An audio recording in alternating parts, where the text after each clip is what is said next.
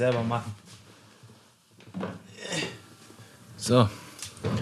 Gitarre weggestellt. Mikrofon ausgerichtet.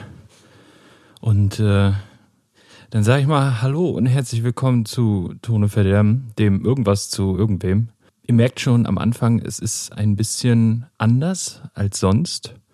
Ich habe nämlich Tobi aus der Band geschmissen. Nein, habe ich nicht, keine Sorge. Äh, Tobi steckt in der Arbeit zu seiner Bewerbung für die Master, äh, für, für das Masterstudium, so rum ist richtig.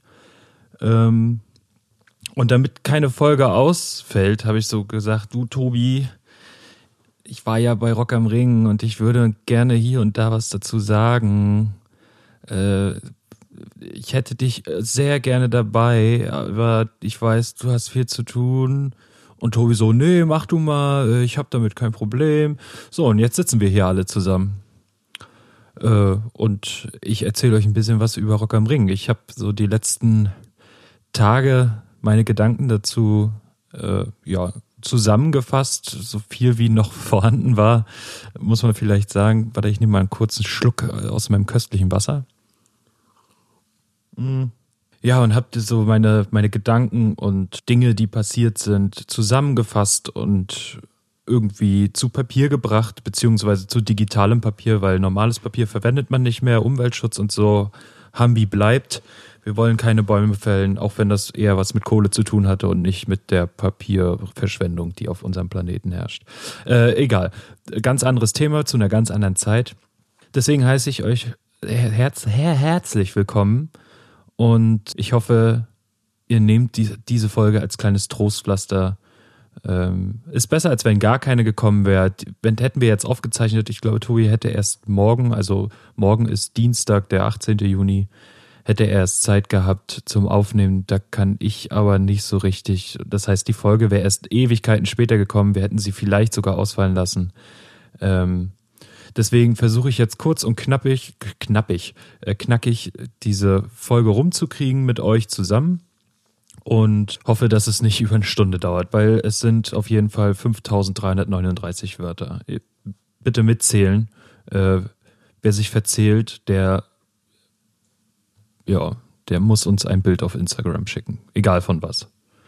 Das wird lustig. So, wollen wir mal anfangen. Wir beginnen am Mittwoch vor Rock am Ring. Der Anreisetag beginnt. Leider nicht für uns. Ich muss arbeiten und Hannes kommt nachmittags erst nach Berlin. Ich arbeite also vor mich hin, fahre nach Hause und begebe mich zum Alexanderplatz. Ich schaue mich in der U-Bahn um und frage mich in der viel zu überfüllten U-Bahn, ob auch nur irgendjemand ahnen kann, was bei mir die nächsten Tage passieren wird. Denn ich habe das Glück, die Ärzte sehen zu dürfen und das ohne einen Penny dafür bezahlt zu haben. Vielen Dank an dieser Stelle nochmal. Ich komme am Alex an und schlage bei viel zu hohen Temperaturen meine Wege durch die Menschenmenge.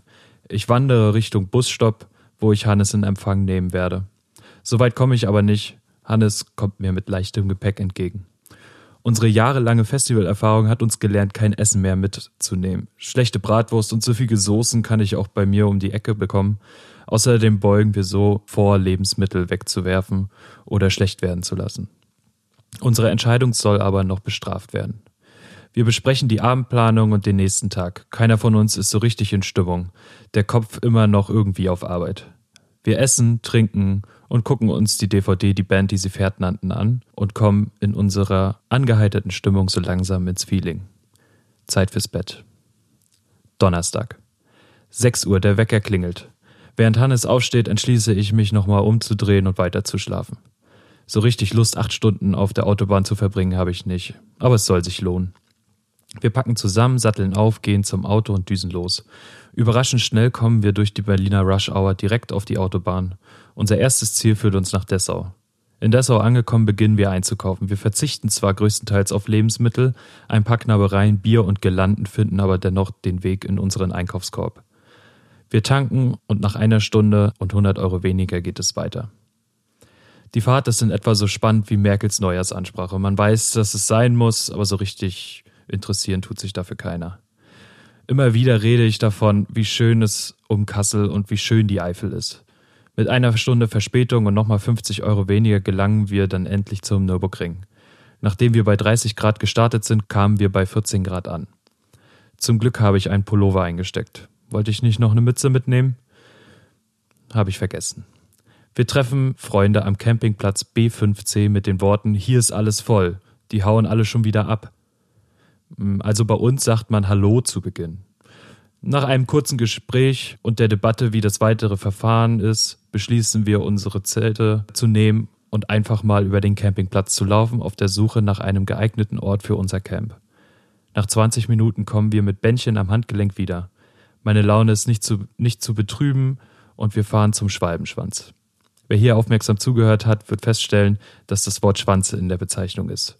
Ich weiß genau, was ihr denkt, ihr Schweine.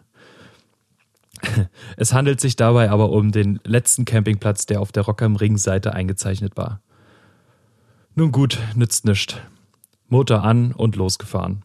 Angekommen am Schwalbenschwanz kaufen wir uns für 6 Euro Shuttle-Tickets und schlagen unsere Zelte endlich auf. Auf dem Weg zu unserem Platz bemerke ich, wo wir zelten. An der Nordschleife. Alle 10 bis 20 Sekunden brettert ein viel zu hoch motorisiertes Auto am Campingplatz vorbei. Zum Glück ist 21 Uhr Schluss. Mit steigendem Bierkonsum dämmert Hannes und mir, dass wir keine Verpflegung mit haben. Den Luxus, den wir beim Highfield immer genießen, gibt es hier nicht. Glücklicherweise rufen uns Freunde an, die noch nicht angekommen sind und fragen, ob sie was mitbringen sollen. Vielen Dank nochmal. Zwischendurch fragt Otto, ob das mit dem Bändchen hier eine Art Bondage ist. Ich habe drei, Otto vier. Camping, Festival, Shuttle und Dusche. Wir spielen die erste Runde Flunkyball gegen unsere Nachbarn. Natürlich gewinnen wir nach einer kläglichen Runde, in der kaum einer getroffen hat. Erschöpft gesellen wir uns ins Camp mit der Verabredung auf eine Revanche, sobald die Motoren wieder hörbar sind. Wir holen die anderen ab, essen und legen uns schlafen. Freitag. Entschuldigung. Freitag, 9 Uhr. Die Zwölfzylinder brettern bereits über die Nordschleife. Im Zelt 14.000 Grad. Ich quäle mich aus dem Bett, setze die Sonnenbrille auf, um mein verschlafenes Gesicht nicht zeigen zu müssen, und begebe mich unter dem Pavillon. Kaum sitze ich, mache ich kehrt und ziehe mir einen Pullover an. Warum Zelte immer so heiß sein müssen, obwohl draußen nur 13 Grad sind. Bei der Gelegenheit nehme ich mir ein Dosenbier und trinke es langsam und genüsslich. Die Hälfte ist schon wach und sitzt müde in den Stühlen. Nur Johnny scheint putzt munter und isst seine Cornflakes und bietet mir Kaffee an. Was für eine herrliche Idee. Bevor ich mit dem Bier weitermache, trinke ich meinen Kaffee aus und schaue über den Campingplatz. Der Lärmpegel hält sich in Grenzen. Alle scheinen recht gesittet und ruhig zu sein. Nichtsdestotrotz schallt eine Mischung aus Slipknot, die Ärzte, Rammstein und Helene Fischer über den Zeltplatz. In Kombination mit den Helgerrufen ist es eine typische Festivalatmosphäre. Nachdem alle aufgestanden sind, grillen wir. Und die abgemachte Revanche vom Tag steht in den Startlöchern. Wir mixen die Teams und ich entschließe mich, mit Campingstuhl daneben zu sitzen und einfach nur zuzugucken. Morgens Bier in mich zu stürzen ist nicht mein Fall. Sollte später nochmal anders sein. Aus Solidarität greife ich trotzdem zu einer Dose und trinke sie nebenbei. Die Runde dauert Ewigkeiten. Noch eh ein Team fertig ist, habe ich meins langsam ausgetrunken und gebe dazu einen frechen Kommentar ab. Niemanden interessiert's. Nun gut, gegen Mittag entschließen wir uns, den Shuttle auszuprobieren und Richtung Gelände zu fahren. Das dachten wahrscheinlich auch alle anderen auf dem Zeltplatz, denn die Schlange war länger als bei Bananenverkäufen in der DDR. Einstimmig entschließen wir uns zu laufen. Wir gehen am Straßenrand an einer Blechlawine von Autos vorbei. Merklich angetrunken versuche ich jedem Beifahrer, der sein Fenster unten hat, ein High Five zu geben. Zu meiner Überraschung klappt das bei allen. Sichtlich erfreut und motiviert wandern wir anderthalb Stunden zum Festivalgelände, singen Lieder, quasseln Unsinn und erfreuen uns einfach am Leben. Eine leere Dose unter dem Schuh zu befestigen wird zur Lebensaufgabe. Wir erreichen das Gelände. Gerade noch rechtzeitig für Gransa kommen wir an der Krater Stage an. Zweimal habe ich den Jungen jetzt verpasst und endlich kann ich ihn live sehen. Das Konzert beginnt mit Eine Geschichte, dem Intro-Song zu Zoris. Ich erinnere mich, wie Tobi meinte, dass der Song beim Konzert erst richtig gewirkt hat und verstehe, was Tobi damit meinte. Während das Konzert vor sich hinspielt, werde ich abgelenkt. Zwei Mädels, die mir noch nicht volljährig erschienen, aber augenscheinlich sehr betrunken waren, und ein Typ, der ungefähr im selben Alter war, sprechen uns an und fragen, wer das auf der Bühne ist.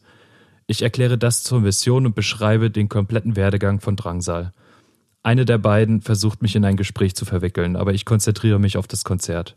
Als sie anfängt, mich mit Sonnencreme einzuschmieren, hat sie dann doch meine Aufmerksamkeit. Meine Arme und mein Gesicht sind weiß. Ich bedanke mich höflich und verreibe den Rest, der noch übrig geblieben war, und gucke wieder zur Bühne. Ich wechsle noch ein paar Worte mit ihr, bis Drangsal zum Moshpit aufruft. Dann verschwinden die drei. Der Herr Gruber scheint sehr nervös zu sein. Verständlich, immerhin spielt er vor 20.000 Leuten. Kurz vor Ende hat er es dann auch geschafft, das Publikum für sich zu gewinnen, und ich erinnere mich, dass es immer schon schwer war, das Rock am Ringvolk von sich zu überzeugen. Dennoch freue ich mich für ihn. Ein paar technische Schwierigkeiten hier, ein paar Songs gesprungen da, und es war ein gutes Konzert. Ich hebe meinen Becher und trinke auf ihn. Ein paar Leute neben mir tun es mir gleich. Umbaupause. Der Regen beginnt. Rock am Ring ohne Regen ist übrigens wie die Ärzte ohne Laberei, beides geht einfach nicht. Aber wenigstens bleiben Gewitter aus. Es sind ja auch 16 Grad. Wir gucken uns Against the Current an, die die perfekte Musik für einen Regentanz hingelegt haben und verdrücken uns danach zum Jägermeister Hirsch, um die anderen zu treffen. Von da an trennen sich die Wege unserer Gruppe. Die einen wollen zur Center Stage, die anderen zur Carter Stage. Ich schlendere mit Niki zur Alterna Stage, um mir dort das Metal-Programm anzusehen. Zwei meiner drei Highlights des Tages sollten dort auf mich warten. Auf dem Weg dorthin treffe ich einen Kumpel, den ich vor zwei Jahren zum ersten und zum letzten Mal gesehen habe und es war wundervoll. Wir gucken uns Beyond the Black an. Klingt irgendwie nach Nightwish, war aber ganz gut. Ich poste es auf Instagram nur, um direkt danach von denen einen Repost zu bekommen. Bitte gerne. Jedes gegrollte Sing wird mit einem Hallelujah ergänzt. Beyond the Black ist vorbei und wir stürmen an die Getränkebar.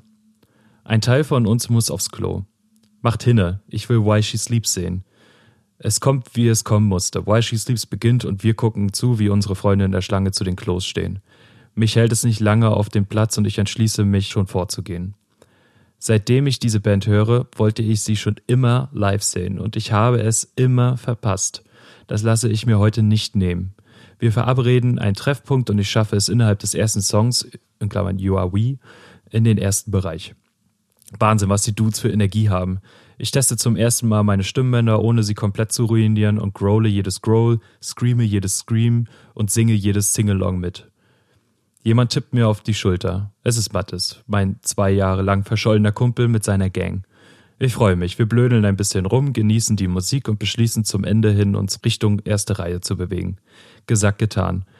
Wir gelangen in den Moshpit vor der Bühne. Aus Sicherheitsgründen habe ich nach meinem Unfall bei Gogol Bordello damals beschlossen, nie mehr in Moshpits zu gehen, um Verletzungen vorzubeugen.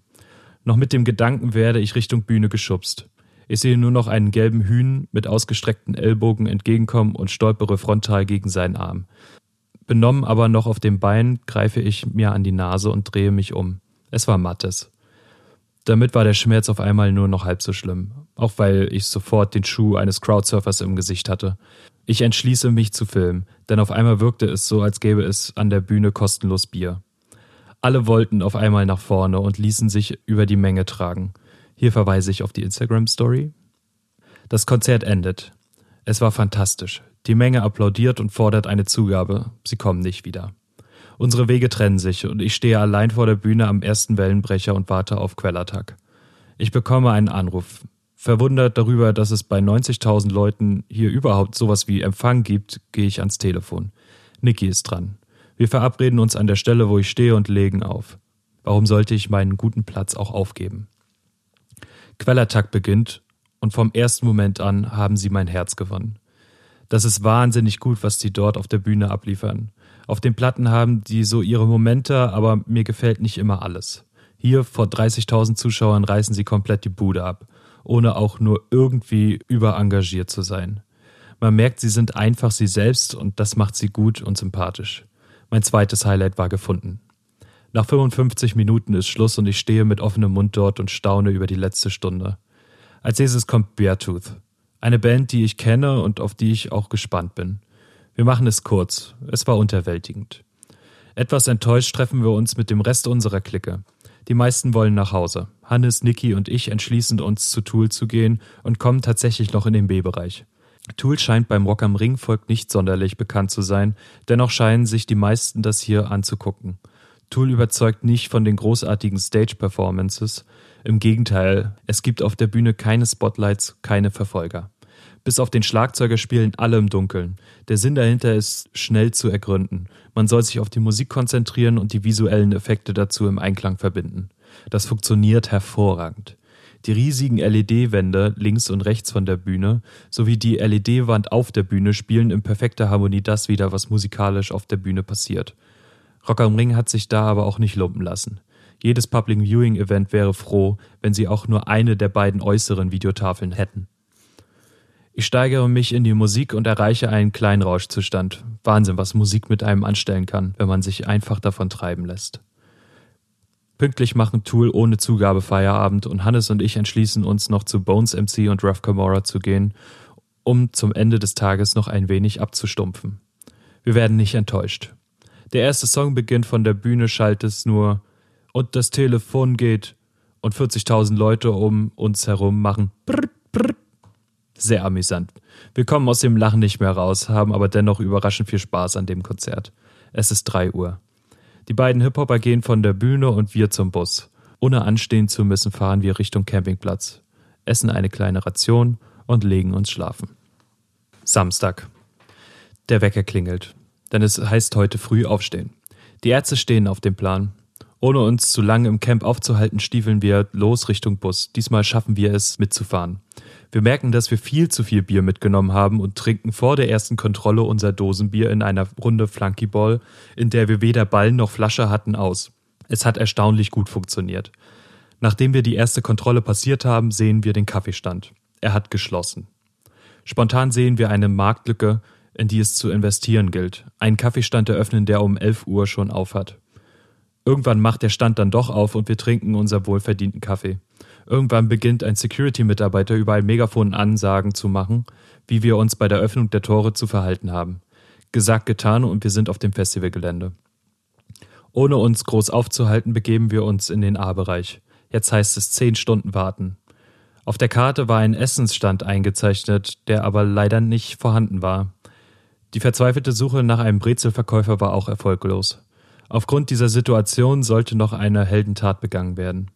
Immerhin gibt es Getränke und es ist nicht allzu warm. Von der Kraterstage dröhnt Fieber 333 und mein Herz beginnt zu weinen. Ich wollte die doch unbedingt sehen, aber die Ärzte sind wichtiger. Underoath spielt los. Ich habe von denen noch nie was gehört, sie wirkten aber engagiert und die Musik hätte schlechter sein können. Insgesamt ein guter Auftritt. Underoath sind vorbei und auf den Leinwänden kommt ein Rock am Ring Quiz. Wie groß ist die Parkfläche? 80 Hektar. Wie groß ist die Campingfläche? 80 Hektar. Wie viele Meter Zaun wurden verbaut? 38.087 äh, Meter. Als die Frage kam, wie viele Dixies gibt es auf dem Gelände, antworte ich spontan zu wenig und löse damit Gelächter um mich rum aus. Dieselbe Antwort gab ich bei der Frage, wie viele fest installierte Toiletten es gibt. Das sollte nochmal aufgegriffen werden. Es folgte Seiler und Speer. Ich entschließe mich, an die Seite zu gehen, mich hinzusetzen und mir das Spektakel von dort anzusehen. Überraschend gut haben die Österreicher die Hauptbühne gemeistert. Weniger erfolgreich war die Implementierung eines neuen Helga-Rufs. Der Ringbesucher bleibt bei seinen Traditionen und ändert nichts. Es wird weiter einfach nur Helga gerufen. Der Deutsche lässt sich doch von einem paar Österreicher nicht sagen, was er zu tun hat. Zum Ende von Seiler und Speer begebe ich mich wieder zu meiner Gruppe und merke, dass einer aus der Gruppe fehlt. Mir wird gesagt, dass Sven noch eine andere Band sehen will und uns alle Burger nach vorne reichen möchte. Es hat geklappt. Peter bekommt einen Anruf, begibt sich in den Bereich, wo der Auslass von Zone A ist und nimmt die Burger in ein Handtuch gewickelt in Empfang. Was ein Einsatz. Wir sind superglücklich und Sven wird zum Held des Tages gekürt. Was für eine selbstlose Tat. Nach wie vor bin ich sprachlos und einfach auch nur dankbar für diesen Einsatz. Feine Sahne Fischfilet betreten in Rammstein-Attitüde die Bühne.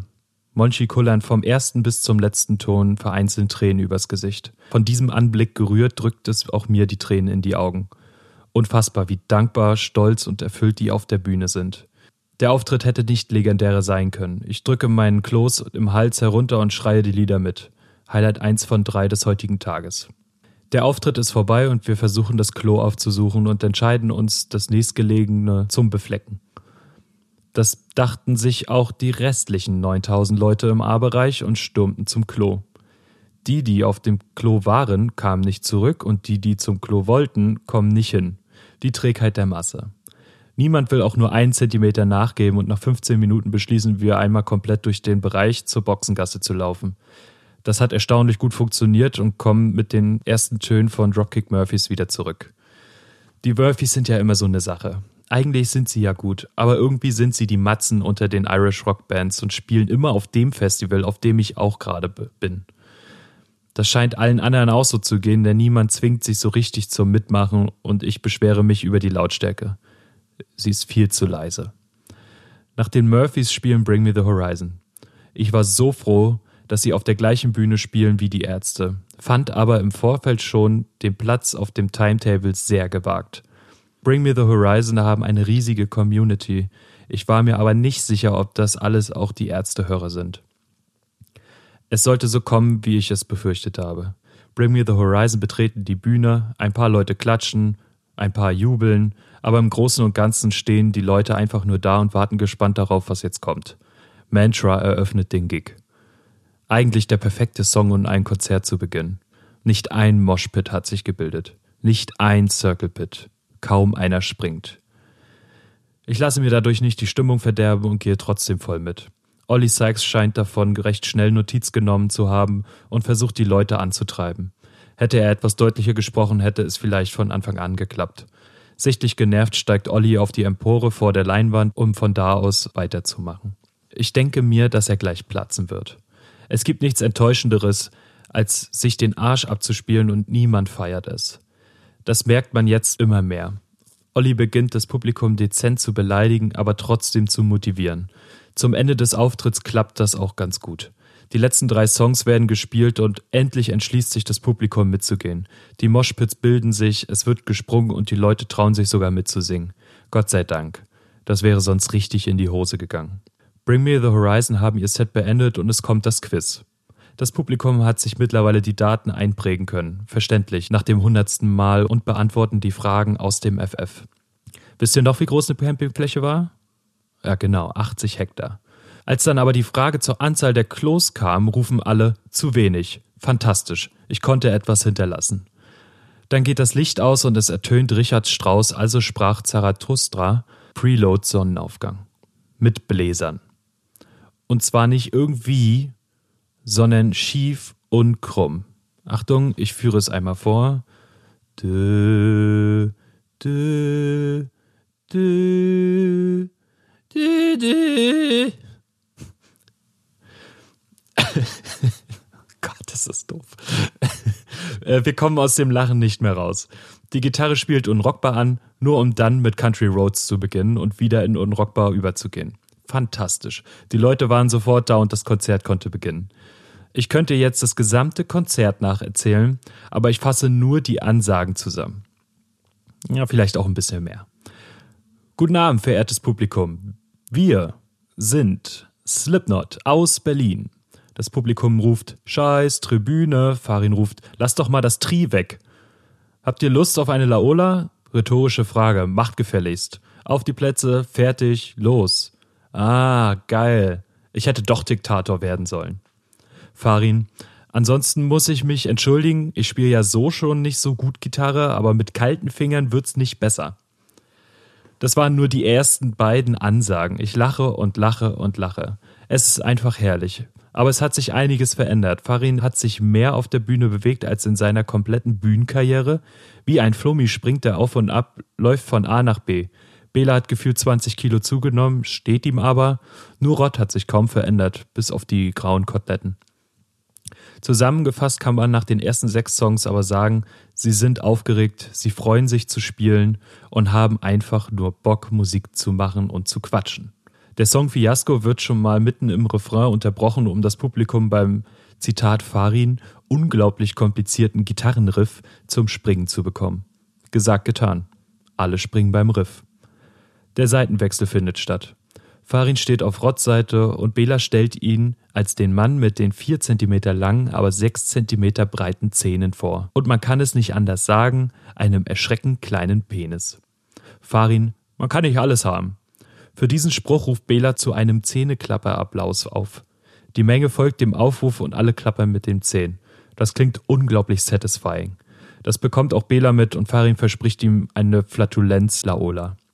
Nach dem Seitenwechsel kommt der Graf und das Publikum wird dazu aufgefordert, diesen Song zu untermalen mit Geräuschen. Fledermausflattern wird zu Flatter, flatter, flatter, flatter.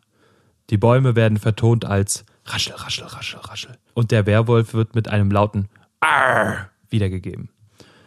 Übrigens haben wir alle gelernt, wie man Vampire verjagt. Mit einem einfachen Buh. Farin spielt den Vampir und Bela bezeichnet ihn als lächerlich. Seit nun 60 Minuten schaffen es meine Mundwinkel nicht mehr Richtung Boden. Ich lache mindestens genauso viel wie Farin in seinem ganzen Leben und genieße es, diese Band live zu sehen. Himmelblau ertönt und das Konzert ist für mich fast vollkommen. Geisterhaus fehlt mir noch, aber der wird nicht mehr kommen, da der Seitenwechsel schon vorbei ist. Himmelblau hat bei mir einen sehr hohen Stellenwert. Nicht nur, weil der Song wundervoll ist, sondern auch, weil der Waldbühnenauftritt von der Die Nacht der Dämonen DVD legendär war mit dem Bengalo in der Mitte des Publikums. Einfach eine unbeschreibliche Situation. Der Gänsehautfaktor steigt. Farin ruft seinem Roadie mit einer neuen Tasse Tee herbei. Bela kniet sich neben den Tee und bezeichnet ihn als satanischen Tee, der uns den Rock schenkt. Farin korrigiert ihn, es sei Pfefferminztee. Es folgt Call and Response mit dem Publikum. In einer Freddie Mercury-Attitude singt Farin los und wir alle steigen darauf ein. Selbst die überra überraschend professionelle Jodeleinlage von Farin hat das geübte Rock am Ring Publikum drauf. Nach zehn Minuten Gequatsche fragt Farin, ob, er, ob sie jetzt endlich weiterspielen sollen oder er lieber einen Witz erzählen soll. Eine Frau in der ersten Reihe jubelt bei der Frage nach dem Witz. Bela kommentiert ihr Jubeln mit 200 Euro Eintritt gezahlt, nur um einen Witz ihrer Lieblingsband zu hören. Farin erzählt den Witz, einige wenige lachen. Die erste Single von 2019, Abschied, wird zu einem Medley aus verschiedenen Queen-Songs, beginnt mit Bohemian Rhapsody. Mit der Zugabe macht Farin nochmal auf seinen Tee aufmerksam und mich neidisch. Es sind sieben Grad vor der Bühne und man kann nicht sagen, dass die Ärzte jetzt die übertriebene Pyroshow haben, die einen kleinen Moment für Wärme sorgt. Bewegen geht auch nicht so richtig. In die Moshpits will ich nicht und der Rest des ersten Bereiches ist voller als David Hasselhoff in seinem Burger-Video. Doch dann kommt der Moment des Abends zu spät. 80.000 von 90.000 Leuten machen ein Experiment mit Farin und damit ihre Lichter am Telefon an. Wir werden Teil der Lichtshow von Die Ärzte. Auf vier springen alle Menschen mit Licht im 90-Grad-Winkel nach links, bis sie nach vier Malen wieder zur Bühne blicken. Ich mache mit und konzentriere mich dann darauf, wie es aussieht. Der Anblick ist atemberaubend. Wie viel Power aus diesen kleinen LEDs kommt, ist phänomenal und der Effekt unbeschreiblich schön. Bis zum Refrain halten die meisten durch. Die restlichen 30 Minuten des Konzerts behalte ich für mich als Erinnerung. Das Konzert ist vorbei. Wie schnell zweieinhalb Stunden vergehen können, ist schon krass. Ich bin einfach nur glücklich, aber so langsam melden sich meine Füße, die mir signalisieren, mich doch endlich mal hinzusetzen. Um den Abend abzuschließen, essen wir eine Kleinigkeit und gucken uns die Antwort an. Auch das war nochmal ein richtiger Abriss und es hielt uns nicht lange still auf den Beinen. Zeit fürs Bett und für den Shuttle. Es ist drei Uhr. Mit dem Rest unserer Kräfte in den Beinen schleppen wir uns zum Shuttle, nur um dort nochmal anderthalb Stunden zu warten. Der Andrang war einfach zu groß für die wenigen Busse.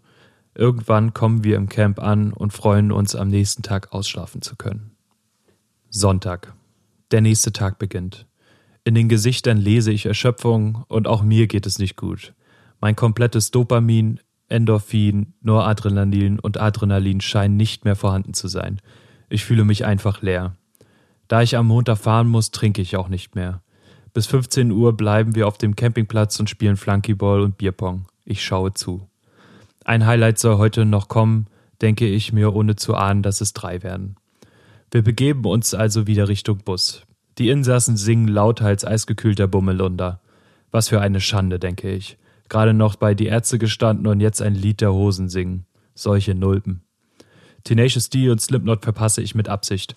Beides schon ein paar Mal gesehen und immer gut. Es ist Zeit für etwas Neues. Nachdem wir uns an der Alterna Stage angetroffen haben, gucken wir von etwas weiter entfernt The Struts an. Das erste Highlight. Schöne Hardrock-Musik. Wir gehen weiter zu The Boss. Warum eigentlich, frage ich mich. Bei The Boss House angekommen, versuche ich leicht mitzutanzen. Nicht, weil mir die Musik so gut gefällt, sondern einfach, um aus meinem Loch ein wenig rauszukommen. Glücklicherweise entschließen wir uns, zur Carter Stage zu gehen. Contra K spielt. Ja, nicht meins, aber er weiß die Leute zu unterhalten.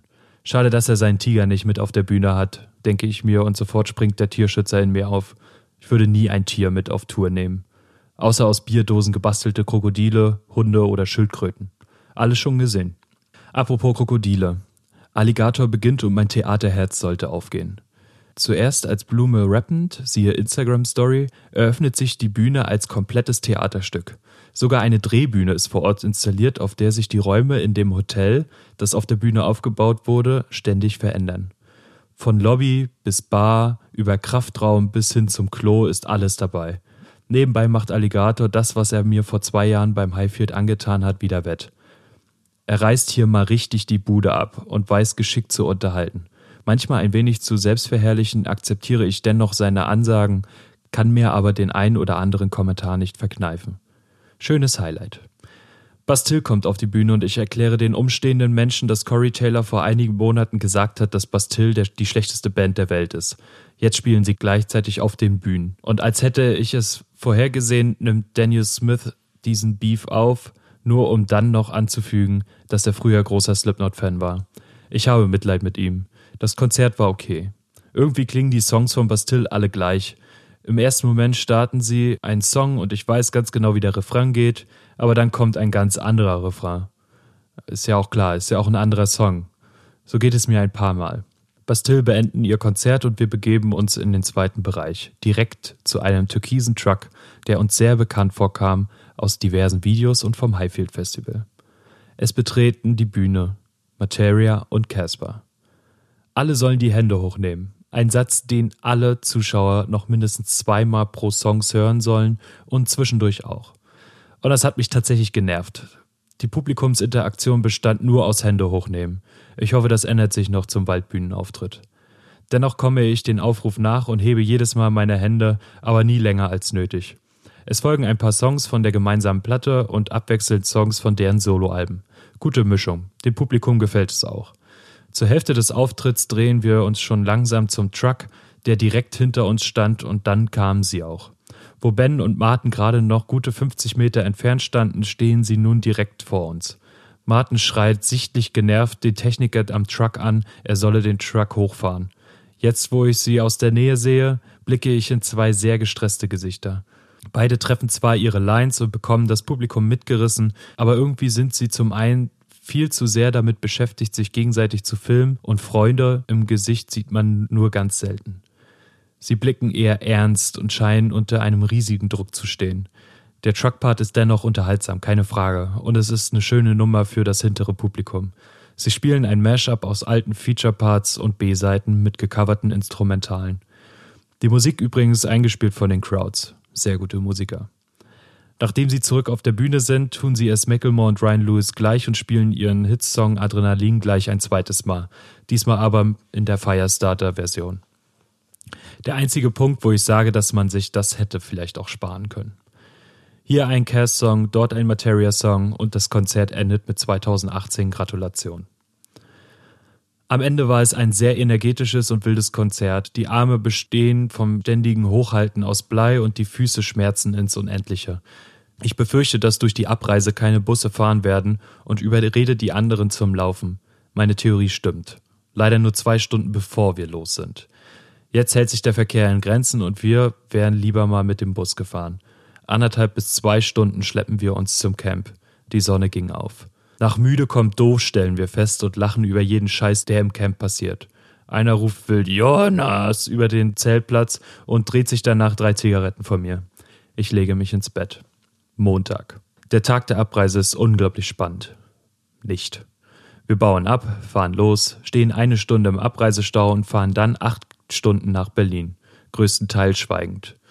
Ich setze Hannes und Niki am Hauptbahnhof ab, werde dabei angepöbelt. Schön wieder in Berlin zu sein nicht. Ich bekomme tatsächlich noch einen Parkplatz, schleppe fünf Tonnen Gepäck aus meinem Auto Richtung Wohnung. Ich schmeiße alle Sachen hin, setze mich auf die Couch, starre vor mich hin und öffne ein Dosenbier. Ja, das war meine kleine Zusammenfassung von Rock am Ring. Ohne mich groß aufzuhalten hier mit irgendwelchen Ansagen, möchte ich mich vielmals bedanken fürs Zuhören. Ich fand es auch sehr schön. Ich habe so ein als Nicht-Social-Media-Mensch habe ich ja so versucht, so ein paar Stories äh, dann doch von jedem Konzert zu machen, wo ich war. Und wir haben tatsächlich positive Nachrichten daraufhin bekommen, dass ihr uns gerne zuhört und äh, möchte mich dafür auch nochmal sehr herzlich bedanken. Ich hoffe, ihr habt zwei wunderschöne Wochen und wir hören uns dann wieder für die Juni-Release, wenn ich richtig bin. Ähm, lasst mich nochmal kurz den Kalender öffnen. Ich gucke nochmal nach. Wir sehen uns in zwei Wochen wieder, ja. Am 1. Juni oder am 30. Ju nee, am 1. Juli oder am 30. Juni. Ja. Und dann wird es ein bisschen schwierig. Der Juli wird ein bisschen voll. Ich bin jedes Wochenende irgendwie unterwegs. Ähm, bin dann zwei Wochen im Urlaub. Das wird spannend, aber wir werden das sicherlich irgendwie hinbekommen. Im Notfall nehmen wir vorher irgendeinen Kram auf. Für euch. Also wir hören uns in zwei Wochen. Nochmal vielen, vielen Dank fürs Zuhören. Gebt uns auf jeden Fall Kritik, positiv sowie negativ, solange sich das Negative auch in einem vernünftigen Rahmen hält, äh, hält behält. Äh, ne? Bums. Und wünsche euch noch einen fantastischen Tag, einen wunderschönen Abend, je nachdem, was für eine Uhrzeit es ist. Und wir hören uns bestimmt bald wieder. Ciao.